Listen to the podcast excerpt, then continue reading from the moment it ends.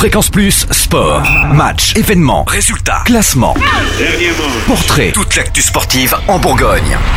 Bonjour Totem, bonjour à tous. Coup de projecteur sur Sport en scène, anciennement la nuit du sport qui récompense les champions sportifs dijonnais pour leur titre obtenu en 2013. Une soirée gratuite qui mêle sport et grand spectacle à Dijon. La deuxième édition est prévue ce vendredi au Palais des Sports Jean-Michel Geoffroy dès 18h15. Daniel Gontier de l'Office municipal du sport en charge de l'organisation nous dévoile le programme. On va alterner des séquences artistiques et des numéros acrobatiques avec les remises de médailles. 11 artistes sont prévus qui euh, passeront en alternance donc avec la mise euh, en valeur euh, et à l'honneur des sportifs lyonnais.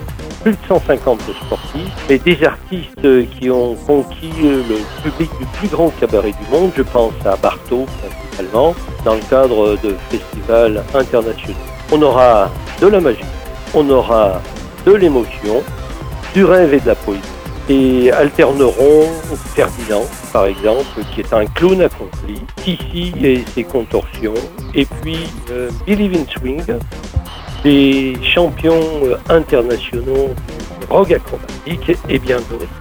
Puisqu'un final, de toute façon, viendra clôturer ce spectacle, final d'une grande surprise avec euh, des artistes parisiens et on note une première partie gospel. Pour mettre le tempo et chauffer la salle avec 120 interprètes sur euh, la scène du Palais des Sports de Lyon de 18h15 à 19h. Ce spectacle est gratuit, il est ouvert à tous et surtout pas limité aux sportifs. L'année dernière, près de 2000 personnes avaient assisté.